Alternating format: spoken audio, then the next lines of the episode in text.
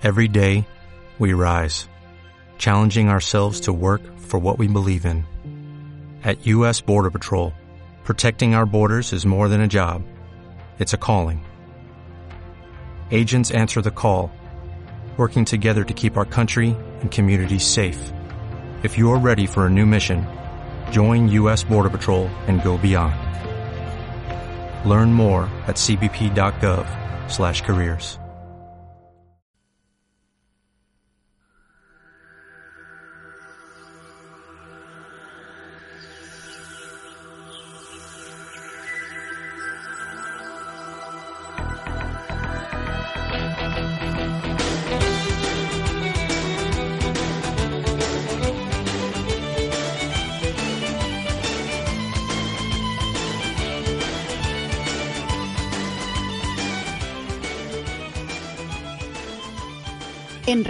Tamaraceite, Onda Parroquial, Educando con Amor, con Pino González y Guillermo Santana.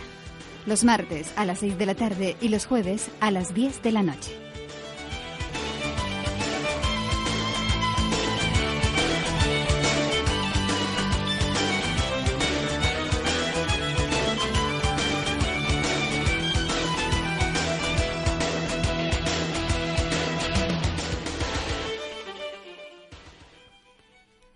Tardes, queridos radioyentes. En el control técnico, Teresa Cabrera y quien les habla, María del Pino González Pérez. En el programa de hoy hablaremos sobre la salud de nuestras familias y para ello tenemos el privilegio de contar con uno de los mayores expertos en medicina natural en España. Nos referimos al doctor Miguel Kell, licenciado en medicina y cirugía, especialista en medicina natural, acupuntura y homeopatía, doctor de filosofía en psicología clínica, un investigador con una mente inquieta que le ha llevado a dedicar su vida a los estudios médicos y de psicología. Para compartir su enorme experiencia y conocimientos está hoy en nuestro programa desde Valencia. Buenas tardes, doctor Kell. Buenas tardes, María del Pino. Mucho gusto en saludarte. Sabemos que tiene mucho trabajo y estudios en los que se encuentra inmerso en este mismo momento, así que le agradecemos pues que nos acompañe hoy en nuestro programa. Eh, doctor Kell, ¿es cierto que la salud de los adultos, la salud de adulto, tiene mucho que ver con la alimentación que se sigue durante la infancia? ¿Cómo, ¿Cómo sería la alimentación ideal en una familia para conservar la salud y prevenir la enfermedad? Bueno, vamos a ver. Eh, la primera pregunta, es decir, ¿hasta qué punto la alimentación en la infancia va a condicionar la salud? Es un tema que por sí mismo ya es muy interesante y muy extenso, ¿no? Entonces, yo te puedo contar ejemplos. Por ejemplo, eh, recuerdo el caso de un chico, un niño de 14 años diagnosticado por un trastorno bipolar, ya con antipsicóticos, etcétera, que llegó a la clínica. Entonces, cuando hago la anamnesis, me encuentro que el chico no come verduras. O sea, no, no comía verduras desde la infancia, entonces. No come verduras, hace una anorexia restrictiva y hay cosas ¿eh? de forma selectiva, una anorexia selectiva, que decide no comer, probablemente por enfrentarse con la ansiedad de la madre, ¿no? Y entonces este chico, eh, bueno, pues se desequilibra, enferma y el diagnóstico es un, diagnóstico serio. Un trastorno bipolar normalmente es crónico, es progresivo y es serio. Además, la, medicación que se utiliza es una, son tranquilizantes mayores, litio, etcétera, ¿no? Con efectos secundarios eh, que pueden ser incluso graves. Entonces, fíjate, ¿Qué crees que ha pasado con este chico pasados los años? Es licenciado en matemáticas, está casado con un médico pediatra y no toma medicación, está sano. ¿Qué es lo que hizo? Empezar a comer de todo. Siguió la indicación y bueno, pues con la duda que te cabe decir, no es posible que haya una enfermedad bastante extensa con un diagnóstico médico claro que se haya confundido con un déficit nutricional. Entonces, este es quizá el ejemplo más bonito, porque ya digo, es decir, ahora es un hombre hecho y derecho, ya tiene treinta y tantos años, tiene familia y está sano. ¿Cuándo? Si no se hubiera atendido a la nutrición, ahora sería un enfermo, deteriorado, probablemente solo, que todo el mundo lo hubiera dado de lado, etcétera, ¿no? Entonces, este tipo de ejemplos puedo de verdad eh, desgranarlos. Fíjate que tú has preguntado, ¿cuánto importa la alimentación en la infancia? No, no, no en la infancia, sino antes de la infancia. Ya durante el embarazo. Hazte una idea. ¿Tú sabes qué es lo que va a condicionar que un chico sea guapo o no lo sea? La simetría. La simetría de sus rasgos. ¿Y tú sabes esa simetría cómo se consigue? Si la madre ha tomado suficiente vitamina A. O, por ejemplo, la locuacidad y la capacidad verbal de un niño. Un niño, pues sabemos que en el colegio es muy importante a la hora de relacionarse, no cómo me expreso, cómo expreso las ideas, como bien. Bueno, pues esto va a estar condicionado por la vitamina D de la madre, que generará el, el desarrollo neuropsicológico del niño desde un primer momento. y así puedo ponerte un ejemplo tras otro. Por ejemplo, si desde el séptimo mes de embarazo hasta el séptimo mes después de nacido, el niño necesita muchísimo omega 3, es decir, aceites procedentes de pescados, particularmente el DEA, dodecahexanoico, el ácido dodecahexanoico, que es con lo que va a formar la mielina. Y entonces eso va a condicionar que haya una mejor inervación, contacto entre la sinapsis dentro del cerebro, o peor. Entonces, estamos hablando de inteligencia, estamos hablando de capacidad de comunicación, estamos hablando de belleza física. Y eso solo de la madre, en su propio embarazo. Imagínate cuánto menos dependiendo de la alimentación del hijo. Entonces, ¿qué es lo que está pasando en este momento? Pues está pasando que muchísimas madres van de cabeza, están sobrecargadas, salen a trabajar fuera de casa, tienen que volver a su casa a llevar las cosas. ¿Y cuánto tiempo le dedican a la cocina? ¿Qué le dedican a la cocina? Hoy en día se dedica mucho menos que, en tiempos anteriores. Por el tema de, la incorporación, sí, lógicamente, de la madre al trabajo. Mucho tiempo. Eh, si no, ¿qué es lo que van a hacer? Fritos les van a dar bocadillos con sencillez, van, y va, a haber apareciendo progresivamente una malnutrición. De hecho, pues por ejemplo, se ha relacionado los problemas eh, de los niños eh, hiperkinéticos, concretamente con las chuches, ¿no? Con ciertos colorantes y ciertos aditivos que ponen en estas cosas. Luego, por ejemplo, no sé, el pan, ¿no? Yo te hago un pan, te preparo carne, fantástico. Pero claro, el pan es harina, le han quitado el germen y le han quitado la cutícula al trigo. ¿Qué vitaminas y qué minerales tiene? Mm, Son calorías vacías. Se han quedado, ¿no? En la, en la molienda de, del pan, de cuando han quitado el... Claro, claro, se ha eliminado.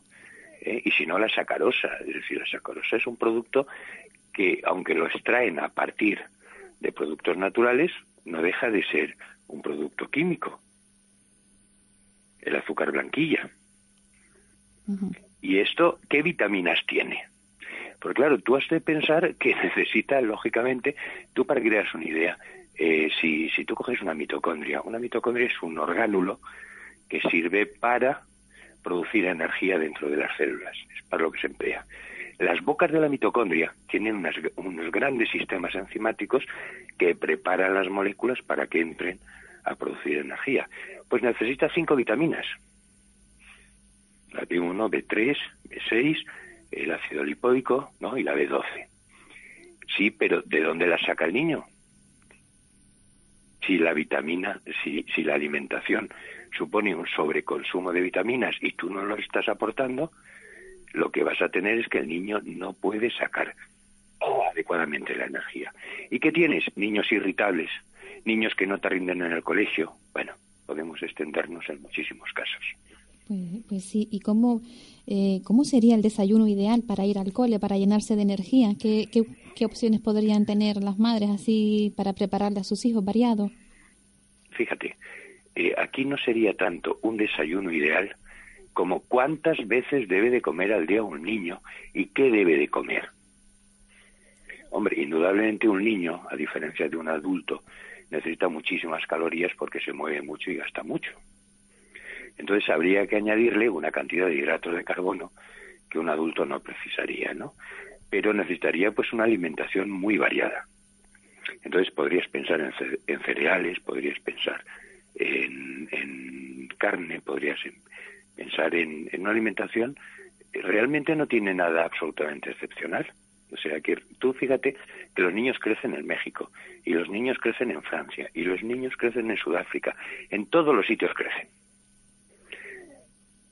Entonces no tiene nada que ver una alimentación con otra. Fíjate que ahora, por ejemplo, tenemos mercados perfectamente saturados de alimentos. Tú te puedes ir ahora tranquilamente, te vas a un supermercado, te vas a, un, a una gran superficie y puedes comprar fresas. Pero dime una cosa, eh, ¿ahora es época de fresas? No. No. Lo que es más, tú puedes comer todos los días fresas. Todos los días del año vas a encontrar fresas en el mercado. ¿Alguna vez el ser humano se ha enfrentado a una situación similar? No, evidentemente no. ¿Esto a qué me lleva? Vamos a ver, esto es un salto conceptual el que te voy a hacer. Tú fíjate que tenemos nosotros eh, una flora en el intestino. Un adulto viene a tener dos kilos de gérmenes en el intestino y que tienen un papel importantísimo en su desarrollo. Si yo siempre como lo mismo, ¿qué va a ocurrir? Pues lo que va a ocurrir es que la flora de lo que yo estoy comiendo va a tener un enorme desarrollo y la flora que tendría que digerir aquello que yo no estoy comiendo va a ir desapareciendo por falta de nutrición. ¿Y esto qué sería? Una disbiosis. Es una de las causas mayores de enfermedad que hay en este momento la fatiga crónica, la fibromialgia. Fíjate lo que te digo, en la esquizofrenia hay una disbiosis, en los infartos de miocardio, en la, en la y esa disbiosis finalmente lo que lleva es una traslocación de gérmenes. Es decir, no solo pasan los alimentos produciendo de daño o lesión, sino que además va a estar creando una situación de inflamación crónica con el daño que hace. Que este es un tema importante para hablar. Entonces, ¿qué es lo que hay que darle al niño? Comida variada, suficiente y variada. Y si puede ser, que no sea prefabricada. Es decir, al niño tú le puedes dar frutos secos o directamente del árbol, frutas. Eh, al niño le puedes dar eh, productos lácteos, al niño le puedes dar, bueno, lo que normalmente todos comemos en cantidad suficiente. Otra cuestión es que tú le estés dando una alimentación que tenga mucho hidrato, mucha mucha sacarosa, mucha o que esté llevando eh, edulcorantes, ¿no? Como el aspartame y todo esto, que sabemos que es neurotóxico y tiene efectos nocivos. Sí, y además está presente en una cantidad de productos que consumen los niños mm, que hay que tener en cuenta de leer las etiquetas siempre, ¿no? Sí, hay que mirarlas y hay que ver qué es lo que tú estás dando. Entonces, si tú das una alimentación variada y natural, bueno, no te preocupes porque el niño va a recuperar. El problema es cuando empiezas a meter tóxicos, como son los ácidos trans, eh, los ácidos grasos trans, las transas, que estamos comiendo en toda la bollería y están preparando en pasteles y que está muy extendido. Por ley está prohibido darlo en el colegio. Muy bien, pues esa es la hipocresía de, del gobierno, perdona que hable en este tono, porque luego el niño va a su casa y es lo que le dan. O el niño sale con sus padres de paseo y se las van a dar. ¿Por qué en el colegio no y en la calle sí? Y, o sea, estos tipos de ácidos grasos se encuentran principalmente en qué alimentos nos los encontramos? Los ácidos trans. Sí. Bien, eso, el ácido, eh, eh, sobre todo en, aceites calientes. O sea, cuando tú los has calentado o los has, o sea, sintéticamente se, se hidrogenan, por ejemplo, los puedes encontrar en la margarina. La margarina que dicen que es tan saludable, pues tiene un porcentaje que puede ser alto. Por ley debería ser de hasta el 1% de ácidos trans, que esto se sabe que está relacionado con problemas de, de cardiocirculatorios ¿eh? en un tiempo, con obesidad, etcétera pero también lo vas a encontrar en aceites refritos. Es decir, cuando yo me voy a comer eh, churros en una churrería con aceite refrito o me voy el fin de semana a hacer una picadita con los amigos, esos suelen ser aceites refritos y están llenos de trans. Pero si yo me voy al mercado y resulta que me como, no, no quisiera dar marcas, un pastel eh, o, un, o un dulce, pues entonces también hay una cantidad importante de grasas trans. Sí, ya sabemos del dulce riquísimo, por cierto, pero muy grasiento, sí.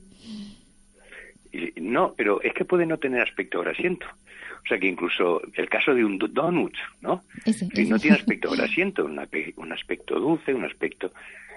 Pero sin embargo, sin duda, tiene grasas trans.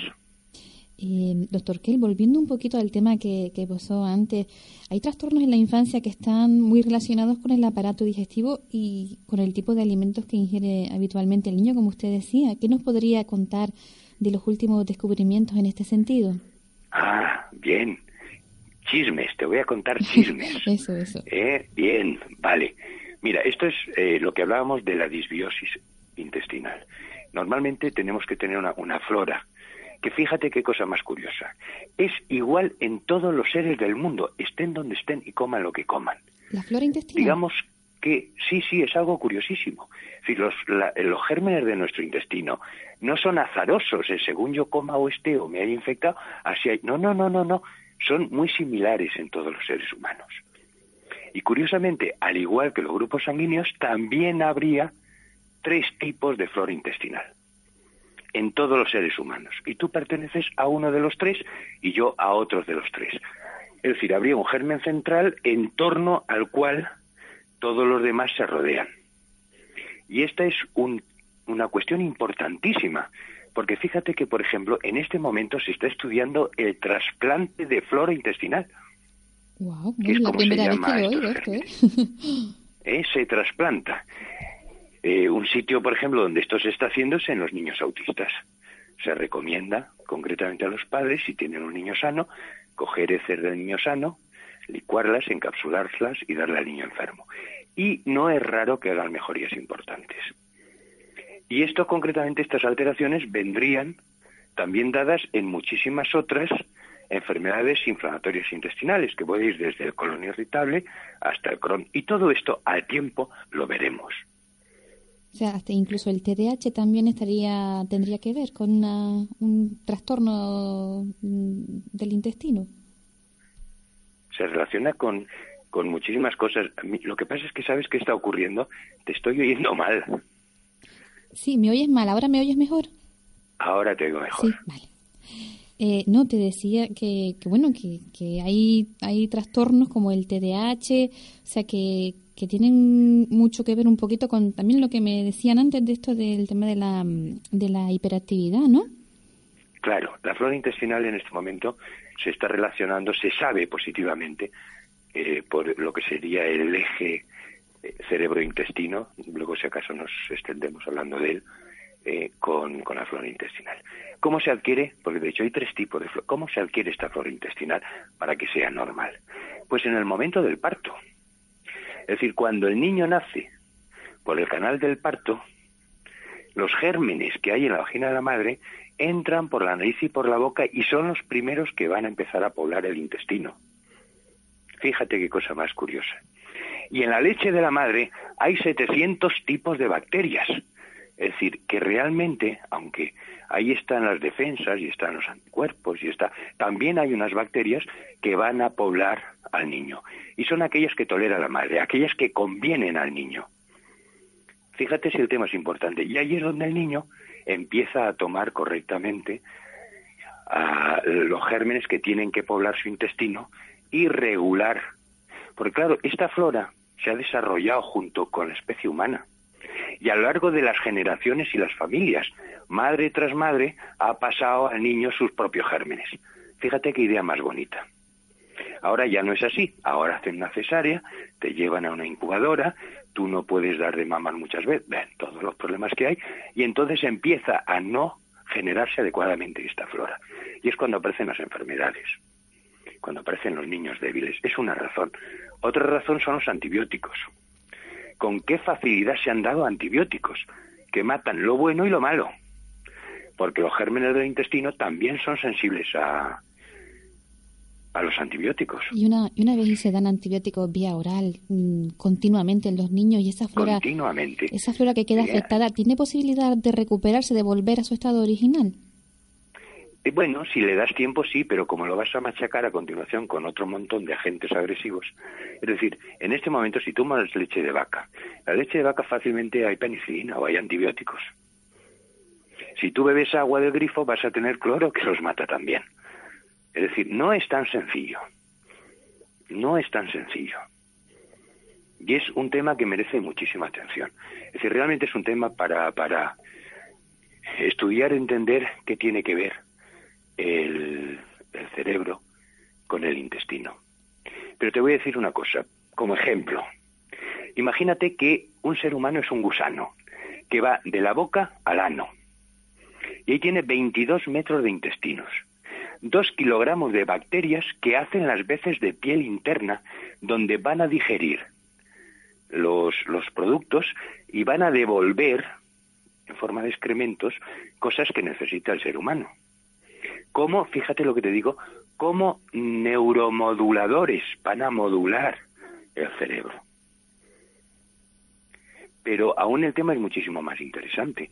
Es que si esos gérmenes no son adecuados, lo que van a devolver, sus excreciones o secreciones, eh, fácilmente puede ser que el, cuerpo los confunda y entonces absorba unas sustancias que no va a tener las capacidades que tendría el, natural producido por el organismo. Y esto, por ejemplo, pues se está viendo dentro del autismo, cuando se hace el test de ácidos orgánicos, o ves, ves que están excretando en orina productos que nunca deberían de estar ahí, que los están produciendo los gérmenes. Y esos productos han estado rodando por todo el organismo y han estado generando reacciones. O sea, ya no solo a nivel cerebral, sino a, nivel global, ¿no? A nivel de todo el organismo. Por todo el organismo. Muchos de ellos te sorprenderías muchas veces eh, hasta qué punto tienen un papel importante. Fíjate, el otro día, por ejemplo, yo mm, tuve una paciente relativamente joven que venía, eh, bueno, tratada por una bulimia. Veo a la paciente, mm, ya había estado pues en manos de psiquiatras varios años, eh, por la se de comer, no tenía control. Por lo demás, una mujer inteligente, franca, había sido muy esforzada, pues eh, campeona de natación, fallera mayor, en fin, lo que en Valencia puede considerarse una niña bien. Y no tenía control sobre la comida. Y además llevaba la fluoxetina 40 miligramos. Y llevaba ansiolíticos, llevaba... Y le pregunté, pero vamos a ver, ¿a ti nadie se le ha ocurrido darte flora intestinal? ¿A nadie se le ha ocurrido darte vitaminas? Y me dijo, pues no. Pues dicho y hecho, vitaminas y flora intestinal. ¿Qué te crees que pasó?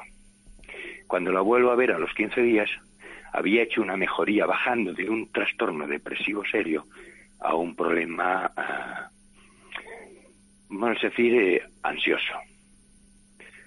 O sea, simplemente con vitaminas y flora intestinal. O sea, ¿cuánto papel no tiene la flora intestinal en la salud general del individuo. Y fíjate que la conducta nadie puede pensar que tenga que ver con el intestino. Y sin embargo la tiene. Porque en el intestino, en esos 22 metros que te decía antes, hay dos capas nerviosas, los plexos de Meissner y Auerbach, que tienen más neuronas que hay en tu cerebro. Fíjate. Y que están mandando información a todo el organismo a través del sistema vegetativo, a través del sistema. Y ahí se encuentran más defensas que en el resto del organismo. ¿Eh? Está toda la íntima llena de linfocitos. Bien, ¿qué pasa si hay una inflamación? ¿Qué pasa si los linfocitos, reciben en, en, en el intestino una mala señal? Hay una inflamación y un daño en la permeabilidad. Y si hay un daño en la permeabilidad, ¿qué crees que va a pasar? Pues que van a pasar las proteínas nativas, es decir, de la luz intestinal a la sangre, proteínas que nunca debieron de estar ahí. ¿Y qué va a ocurrir? Pues el cuerpo va a decir, uy, aquí hay un enemigo, y va a hacer anticuerpos, inmunoglobulinas G, y va a haber una situación inflamatoria. Y entonces el paciente va a enfermarte. De cualquier enfermedad. No sé si me he explicado bien. Sí, perfectamente. O sea, de cualquier enfermedad, incluso artritis, enfermedades degenerativas. Muy bien, muy bien, exactamente, muy bien. Vale. Entonces, si tú por la alimentación tomas productos que aumentan las, un tipo de células defensivas, las reguladoras, que frenan la reacción inflamatoria, el organismo mantiene su equilibrio perfectamente. ¿Y, qué más si te digo? que el estado de ánimo de la madre. Y cómo la madre, antes te dije, según se alimenta, sí le va a ir al niño y se dan sus características. Esto se llama hoy en día epigenética. Es decir, tú tienes un código genético, Pero ¿cómo se va a manifestar? Bueno, pues se va a manifestar según los, nutrientes que tú tengas. Y los primeros nutrientes que tú vas a tener son los que te proporcione tu madre. De manera que si ella está malnutrida, tú vas a tener problemas en tu desarrollo posterior, porque ya le vas a decir al cuerpo cómo tiene que expresarse, cómo tiene que desarrollarse, cómo ha de configurarse. Pero te diré más, ¿y si la madre está mal? Está, es pobre, está angustiada, está sola, tiene una mala relación social, eh, tiene dificultades económicas graves o no tan graves. ¿Qué crees que va a ocurrir? Pues que la madre va a estar estresada, va a aumentar los corticoides. Los corticoides van a matar neuronas en el niño a nivel hipotalámico, etcétera.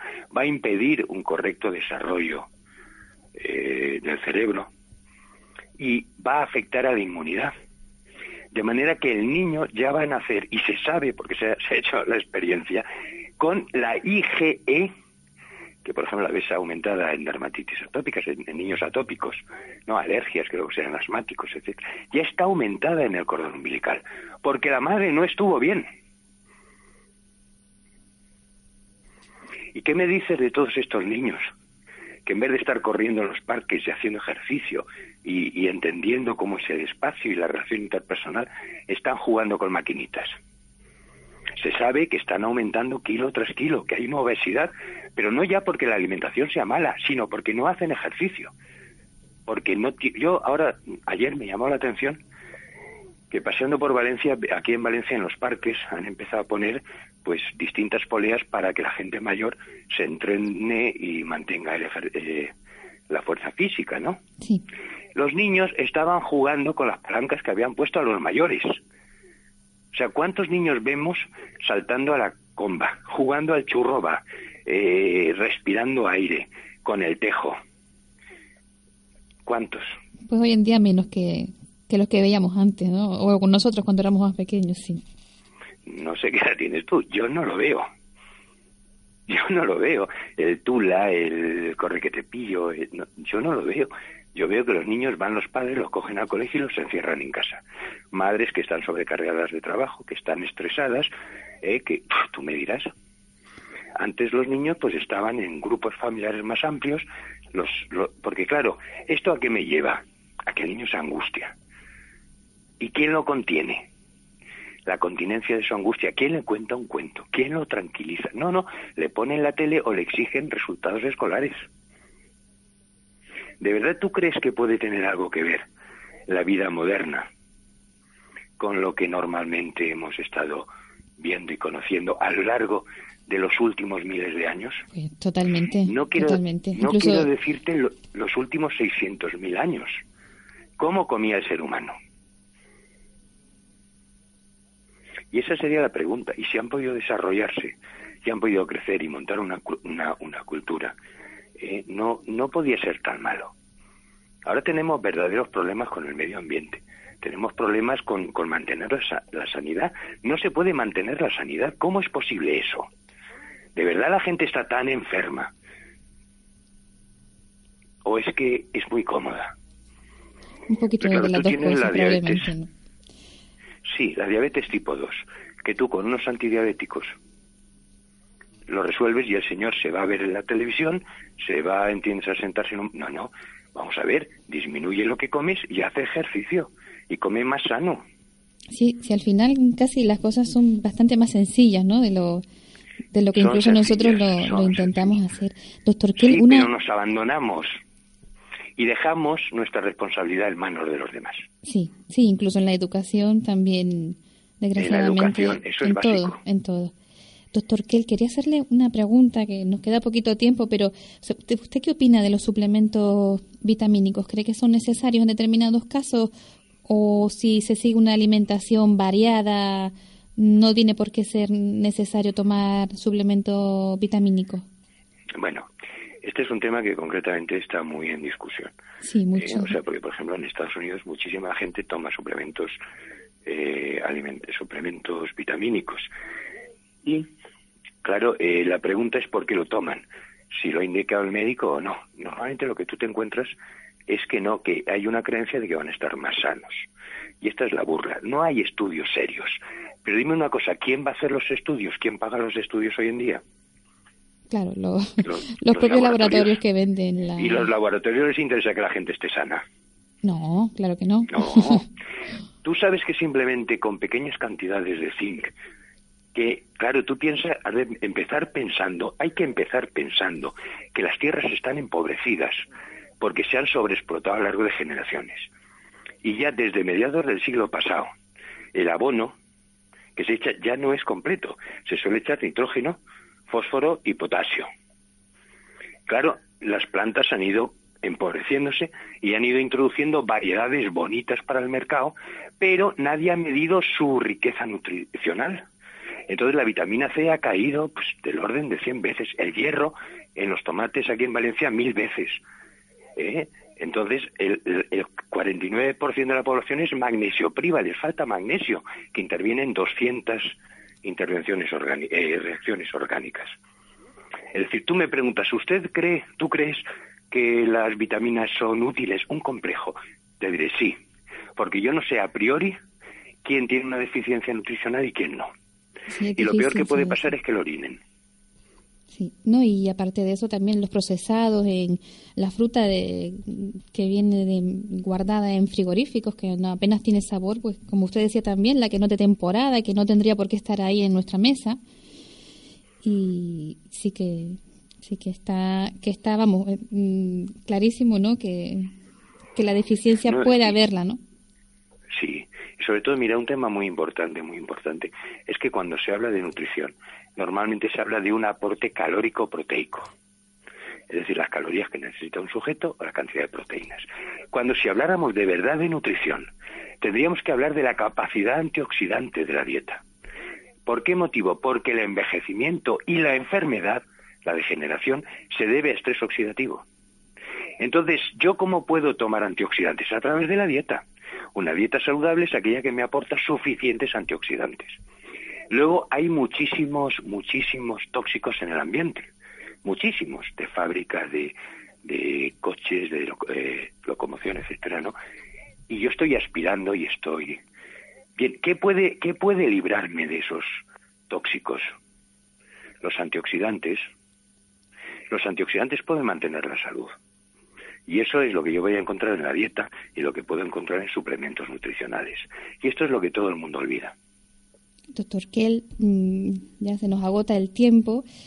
Eh, muchísimas gracias por compartir con nosotros este ratito. Mm, yo estoy impresionada con todas las cosas que hemos aprendido esta tarde y, esperamos que, que, otra vez pues nos conceda también el honor de tenerlo aquí en este programa de nuevo.